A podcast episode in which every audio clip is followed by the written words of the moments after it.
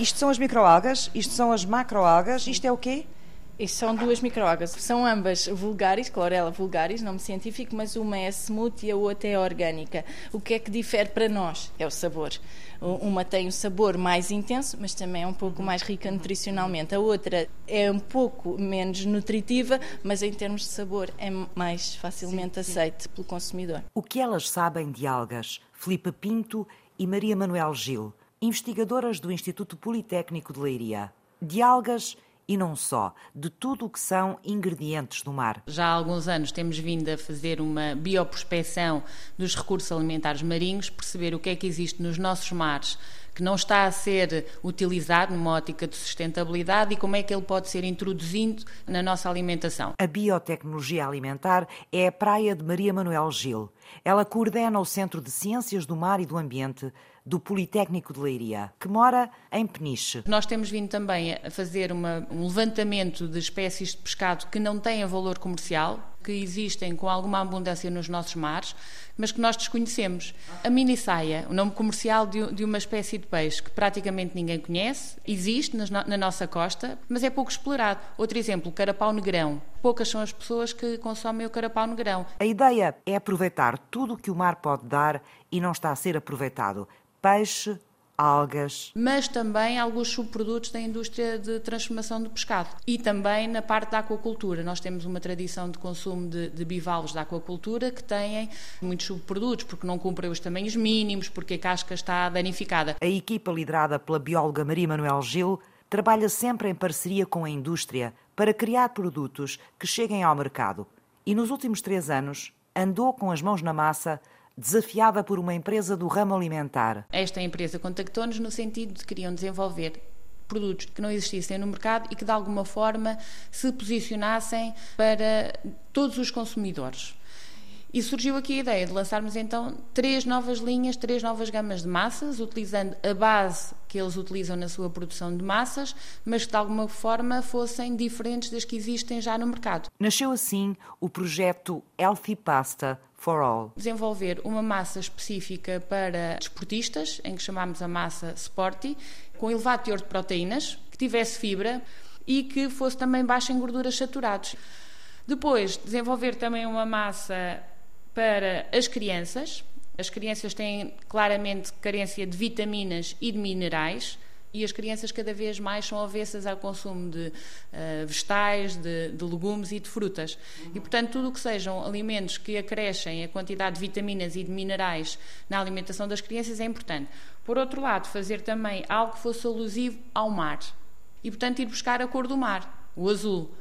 Depois, uma, uma mais geral que chamamos healthy, direcionado para esse segmento de população que se preocupa em ter uma alimentação saudável, que percebe que existem algumas carências e que procura na sua alimentação a, eh, a solução para essas carências ou para o seu bem-estar e a, a, prevenção de algumas doenças. E, portanto, rica em fibras, rica em iodo, que é outra das carências identificadas na nossa população, que necessite pouco sal na sua confecção, e que tenha também compostos bioativos, nomeadamente os antioxidantes. Quais foram os ingredientes marinhos introduzidos nas novas massas? Fomos buscar ao mar macroalgas, bivalves e depois as microalgas, que já são produzidas em bioreatores e são de água doce, mas é, algumas também de água salgada, mas foram estes os três recursos que utilizamos. E agora, a magia.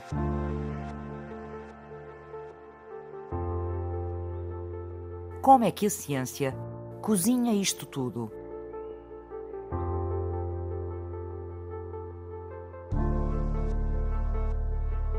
Há algas que casam melhor com massas, há outras algas que casam melhor com gelado, outra alga casa melhor com carne.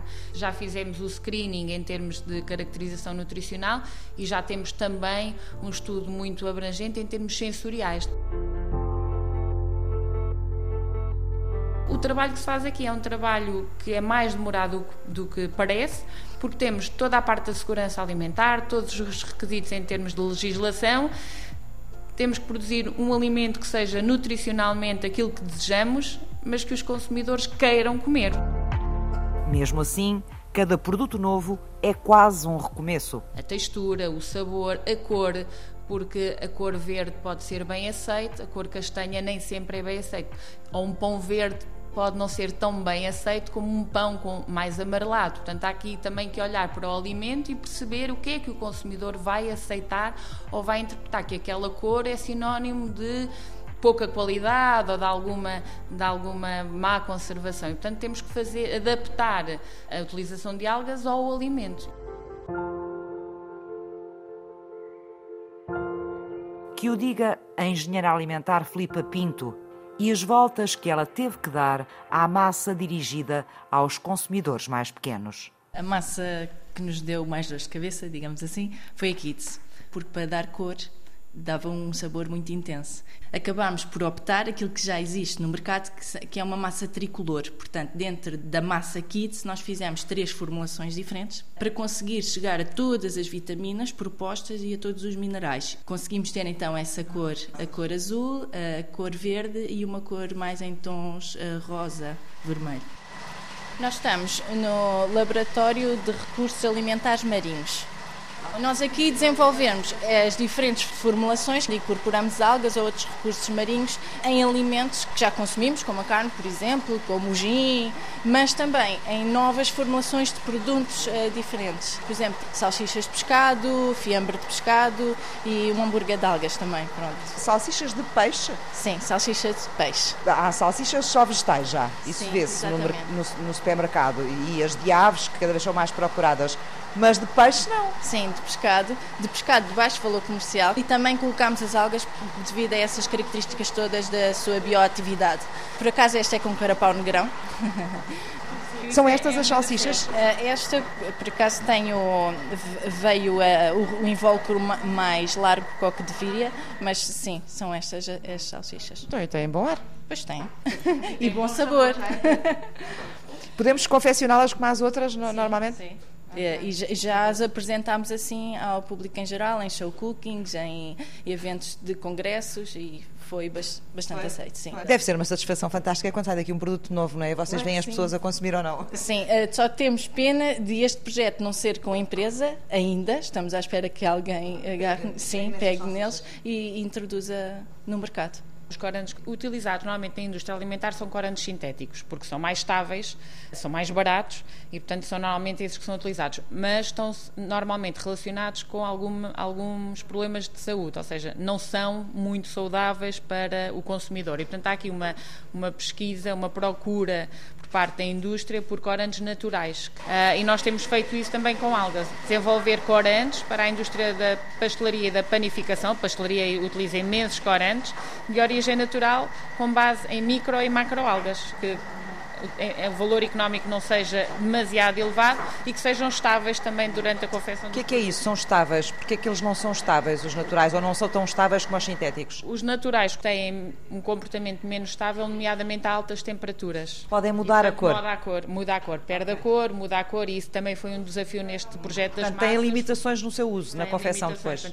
É fácil produzir uma massa com um corante extraído de algas, o problema é depois da confecção, da cozedura, manter a cor e que ela não seja perdida durante os processos e isso é muito importante que manter aqui a estabilidade da cor ao longo de todo o processo, até serem consumidos, não é, é, é sentimos-nos defraudados. Compramos uma massa que tem uma cor muito gira, muito apelativa, muito interessante e depois da confecção ela fica sem cor.